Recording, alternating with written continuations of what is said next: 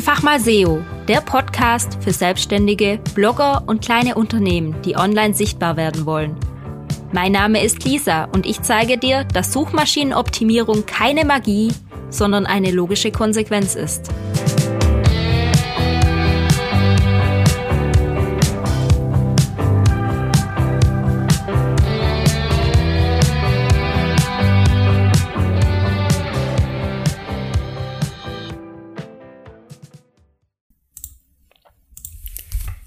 Hallo, ich grüße dich zu dieser neuen Podcast-Folge.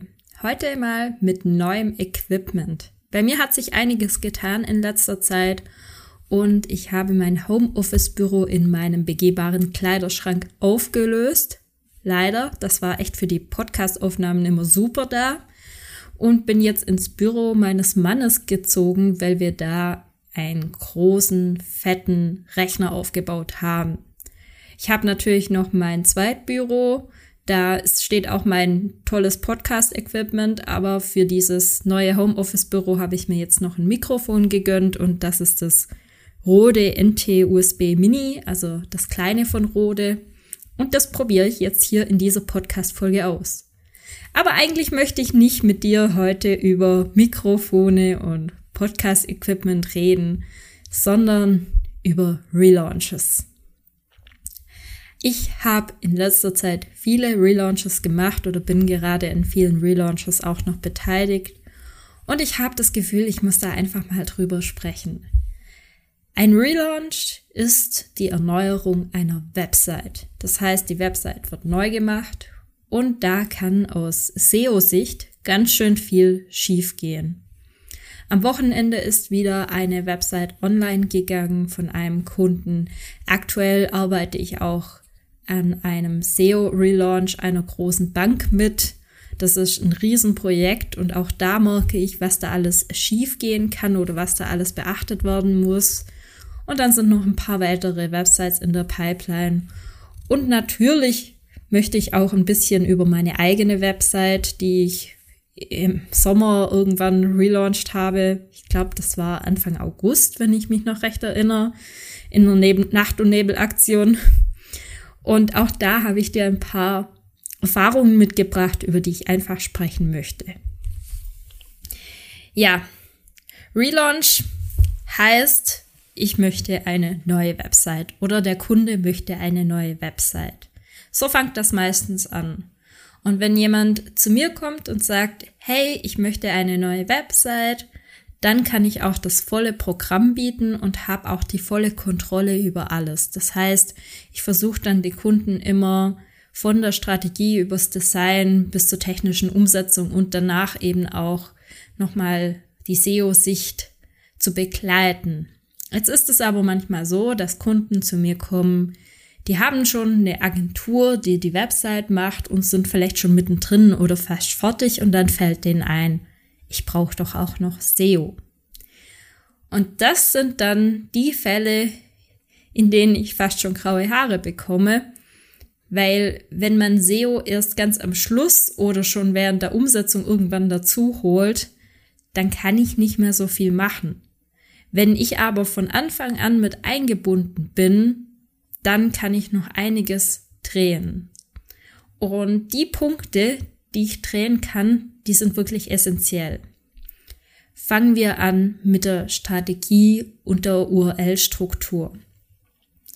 Es hat immer einen Sinn, wie eine Website aufgebaut ist. Und wenn eine Webseite schon besteht und Rankings hat und man dann einfach Harakiri eine neue Website-Struktur draus zaubert, weil man das jetzt so schöner findet, dann ist es zwar für einen selbst ganz gut, aber es passiert dann oft, dass Ranking-Verluste passieren. Das heißt, Seiten, die schon gut ranken und dann später gar nicht mehr so existieren, die sind dann halt weg. Die bringen keinen Traffic mehr. Manchmal passiert es auch, dass dann nicht richtig umgeleitet wird, also kein Umleitungskonzept besteht, dass die 404er nicht sauber aufgefangen werden und dass Nutzer halt früher oder später auf einer Hallo, nicht gefunden Webseite landet. Also, das wäre das Erste. Man erstellt erstmal eine Strategie, wie sieht jetzt die Website-Struktur aus? Wie soll sie später aussehen? Welches Weiterleitungskonzept ist da nötig? Und was können wir machen, um Inhalte, die jetzt schon gut ranken, wieder ranken zu lassen? Das heißt, es wird auch noch eine kleine Analyse gemacht, welche Inhalte sind jetzt Top-Performer, welche sollten wir unbedingt behalten, an welchen sollten wir gar nicht so viel rumschrauben. Und das wird da eben gemacht. Und dann geht es weiter mit der Ausrichtung. In so einer Strategie kann man natürlich auch sagen, hey, neues Branding, neue Ausrichtung, neue Themen. Ich hätte einfach gerne, dass diese Themen primärer platziert werden. Und auch das kann in die URL-Struktur mit einfließen. Bei der Website, die jetzt am Wochenende online gegangen ist, gab es zum Beispiel auch einige Subdomains und auch die habe ich systematisch aufgelöst und weitergeleitet und auch das galt es zu berücksichtigen. Ich schaue mir dann auch gerne noch die Google Search Console an, welche Fehler wurden aktuell ausgespielt, welche Daten gibt es da so und mache da eine kleine Auswertung vorher, bevor der Relaunch startet. Und wenn das geklärt ist und man eine Website-Struktur hat, dann geht es ins Design. Und da ist es natürlich auch wichtig, dass jemand mit SEO-Ahnung dem Designer ein wenig über die Schulter schaut. Natürlich darf der Designer machen, was er möchte, darf sich kreativ austoben, aber so ein paar Dinge sollten einfach kommuniziert werden. Und da ist es immer ganz gut, wenn man Design und SEO miteinander sprechen lässt. Zum Beispiel, dass im Design auch so Dinge wie FAQs mit berücksichtigt worden oder strukturierte Daten, Inhaltsverzeichnisse. Das sind alles so Kleinigkeiten, die dazugehören. Und wenn die beiden Parteien miteinander sprechen, dann passiert es auch nicht, dass man am Schluss eine Website hat, wo der SEO-Mensch am Schluss sagt, ja, jetzt müssen wir aber alles nochmal anders machen. Und wenn das Design geklärt ist, dann geht es darum, dass Inhalte beschafft werden. Das heißt, Bildmaterial, das zum Design passt und eben auch Textinhalte. Wenn die können auch parallel während des nächsten Steps natürlich besorgt worden. Und zwar wäre das die technische Umsetzung. Da wird technisch sauber umgesetzt. Und auch hier ist SEO wieder ein richtig wichtiger Punkt. Weil wenn jemand die Website einfach stupide umsetzt, aber nicht auf Dinge wie Überschriften, Struktur, strukturierte Daten, Verlinkungen und ähnliches achtet, dann ist der SEO-Mensch am Ende nochmal dafür verantwortlich, sich das alles anzuschauen, nochmal eine Liste zu schreiben und derjenige, der das technisch umgesetzt hat, muss da nochmal ran. Das ist eine Extraschleife, die letztendlich der Kunde bezahlt. Und das muss nicht sein. Mittlerweile arbeite ich da mit einem Lastenheft, das heißt, ich erstelle ein Lastenheft für den Entwickler, wenn ich nicht selber entwickle und sage, achte darauf, das muss gegeben sein, mach das, das, das, das, dass ich am Schluss auch sagen kann, hey, ich hatte es im Lastenheft, wie sieht's aus? Hast du es umgesetzt? Und dann wird es auch nicht so teuer für den Endkunden. Und am Schluss kommt dann der eigentliche Part, wo ich als SEO-Mensch nochmal drüber schaue und ein paar Feinheiten ausbessere, mir nochmal die Strategie anschaue, ob die richtig umgesetzt wurde. Und dann geht die Website live und kann überwacht worden. Und auch hier komme ich als SEO-Mensch nochmal ins Spiel, weil ich mir dann die Rankings anschaue, die Google Search Console in den Wochen nach der Veröffentlichung und dann noch ein paar Stellschrauben drehe. So ist der grobe Ablauf von einem Relaunch. Jetzt denkst du bestimmt ganz schön viele Schritte. Und ich habe auch oft das Gefühl, das ist jetzt auch nicht böse gemeint, sondern ich verstehe, warum das so ist, dass wenn jemand eine Website neu machen möchte, dass man dann einfach denkt, ja, okay, ich möchte jetzt eine neue Website, ich gebe sie im Auftrag und ich kriege sie dann wieder zurück. Aber sobald da mehrere Parteien im Spiel sind wird es dann doch etwas Größeres und Kommunikation ist da nicht zu unterschätzen. Und das ist auch mit der Grund, warum ich mir überlegt habe, mit Menschen zusammenzuarbeiten, die ich schon gut kenne, mit denen ich schon viel zusammengearbeitet habe und einfach dieses Komplettpaket anzubieten. Ich nenne das schlüsselfertige Websites.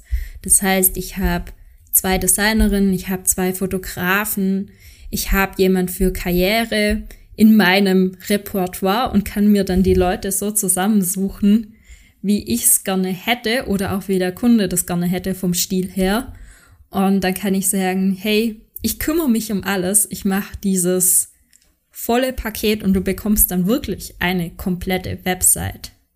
Aber ich habe einfach in den vergangenen Jahren gelernt, dass man mehrere Menschen dazu braucht und nicht von einem allein eine komplette Website bekommen kann.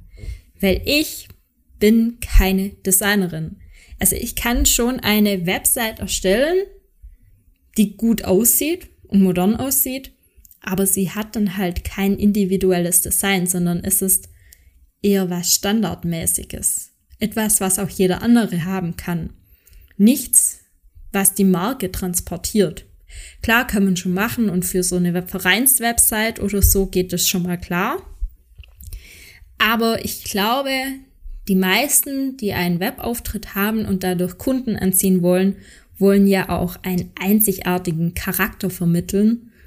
Und dadurch finde ich, dass es ohne ein professionelles Design bei einer Website nicht mehr geht. Das habe ich auch an meiner eigenen Website gemerkt. Ich habe meine erste Website ja selbst designt. Also es war kein Design, sondern ich dachte ja, die Farben sind hübsch, die Schriftarten sind hübsch und habe es dann so hingeklatscht. Und so sah die dann halt auch aus. Und jetzt hat sich jemand ein Design überlegt. Ich habe eigene Illustrationen, ich habe ein Maskottchen, ich habe die passenden Farben. Und ja, es sieht aus wie aus einem Guss. Und nachdem das Design fertig war, war ich beim Fotografen, habe gesagt, so sieht es dann aus, die und die Farben. Und dann wurden passende Fotos zum Design erstellt. Und wenn ich so durchscrolle, denke ich zum einen, das ist perfekt, das harmoniert alles, das passt alles zum, zusammen. Und zum anderen denke ich, das bin ich. Und ich hoffe auch, dass alle, die auf meine neue Website kommen, jetzt das Gefühl haben, wow, das ist Lisa, genau so ist sie. Und wenn das erreicht ist, dann habe ich alles richtig gemacht. Aber sowas funktioniert halt nur, wenn man jemand an der Hand hat, der auch Design kann. Und ich kann es nun mal nicht.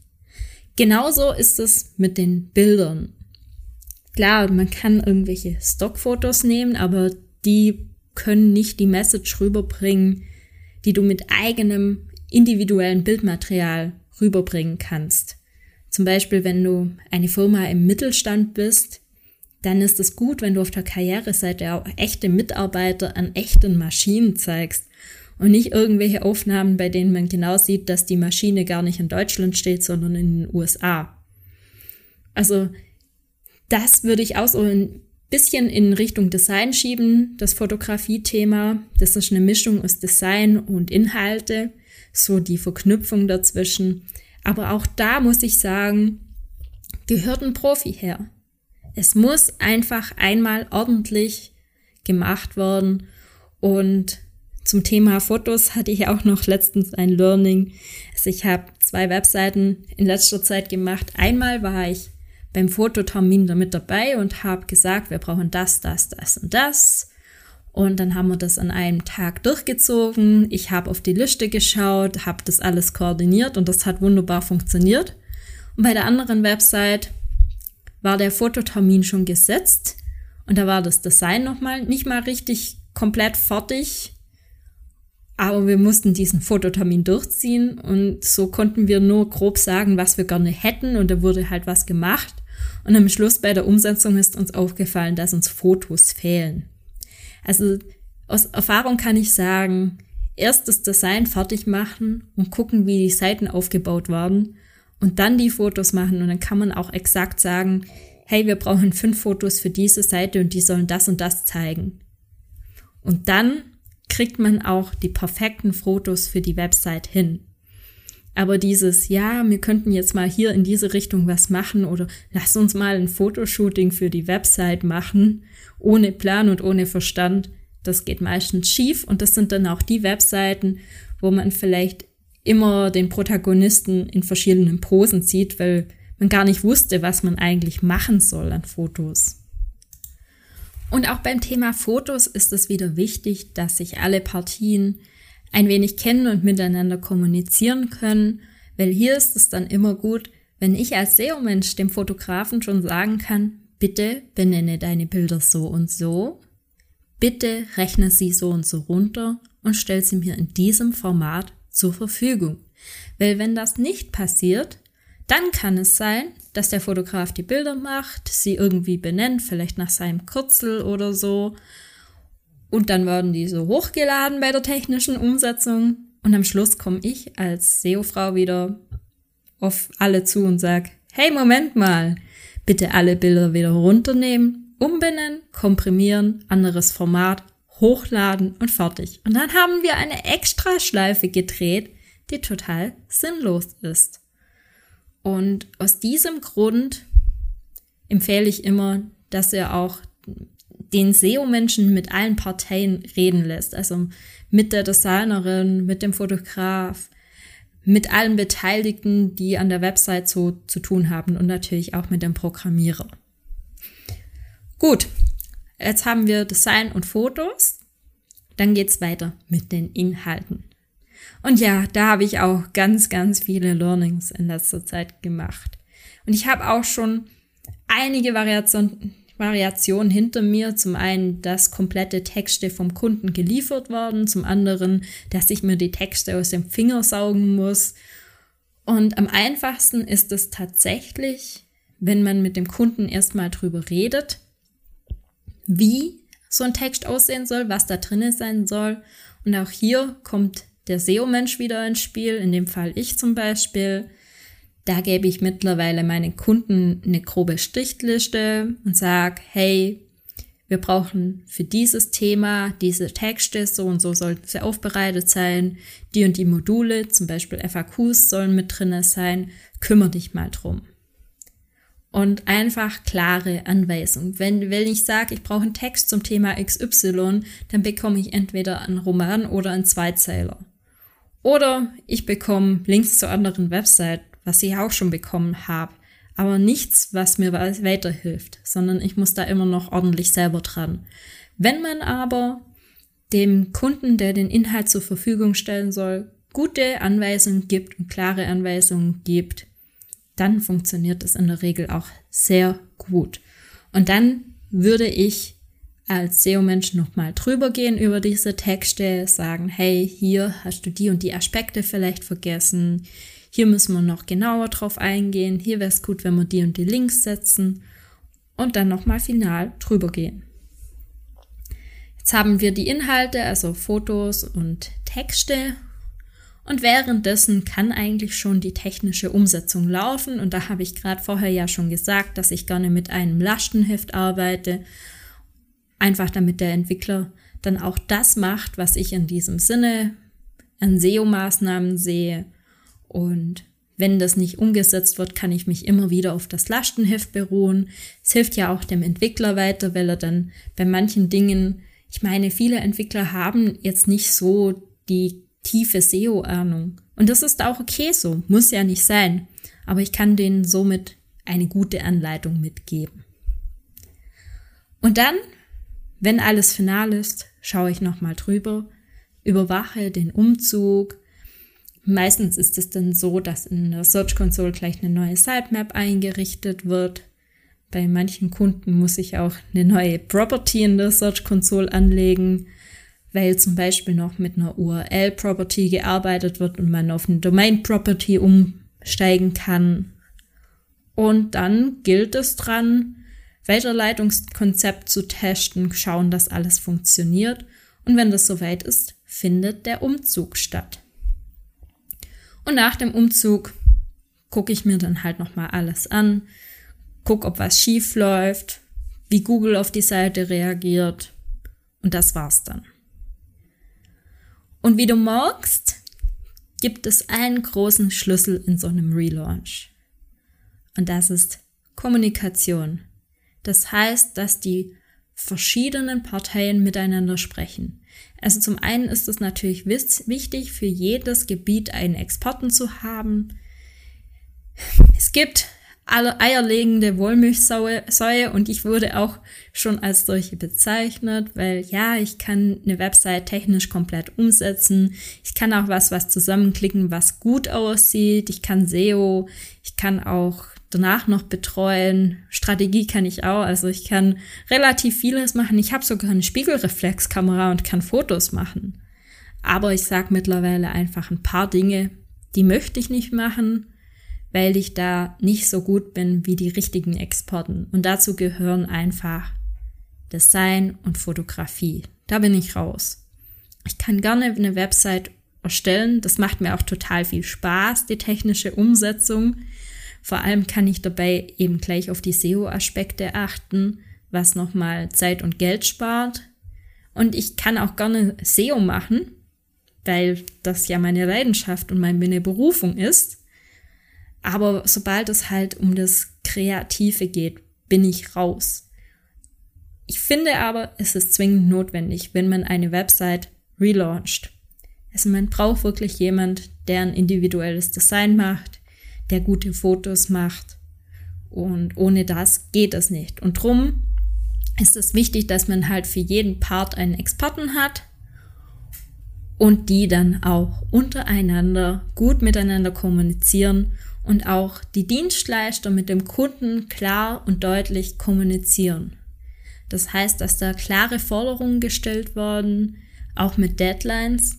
Die Deadlines waren nicht immer pünktlich gehalten, ist mir auch klar. Also den letzten Relaunch, dem, da hatten wir den Kunden gesagt, wir schaffen es in drei Monate und jetzt ging die Seite nach dreieinhalb Monate online. Zwei Wochen Verzögerung ist ja nichts. Ich hatte auch schon andere Verzögerungen von drei, vier Monaten. Und das lag dann halt oft auch daran, dass nicht richtig kommuniziert wurde und dass es dann ewig gedauert hat. Dann geht es wieder zum einen, dann geht es wieder zurück zum anderen und dann trägt man nochmal irgendwelche Schleifen. Und da muss einfach klar und deutlich kommuniziert worden an verschiedenen Stellen. Auch in den einzelnen Steps, dass wenn man sagt, okay, wir haben jetzt das Design durch, das Design wird jetzt auch so umgesetzt und da wird nicht mehr fünfmal dran rumgeschraubt, sondern das ist jetzt so. Wenn noch eine Kleinigkeit ist, klar kann man es immer ändern, aber das ist jetzt so. Das ist jetzt final. Oder das ist jetzt final die Fotoauswahl. Weil irgendwann muss man auch einen Knopf dran machen. Und hier sollte man vielleicht auch nach dem 80-20-Prinzip arbeiten, weil wenn man versucht, die 100% zu erarbeiten und immer wieder eine Schleife dreht, dann wird es richtig teuer. Und dann geht man auch nie online. Und ja, auch wenn eine Website online ist und es sind noch minimale kleine Schönheitsmängel drinne, dann kann man die auch noch nach dem Online-Gehen ändern. Das ist absolut kein Problem. Aber irgendwann muss man den Punkt halt finden, dass man online geht. Und dann merkt man ja schnell, wie sie performt. Und ich kann dir schon sagen, nur weil es dir auffällt, heißt es noch nicht, dass es allen anderen auffällt. Das heißt jetzt nicht, dass du mit groben Fehlern online gehen musst. Nein, auf keinen Fall.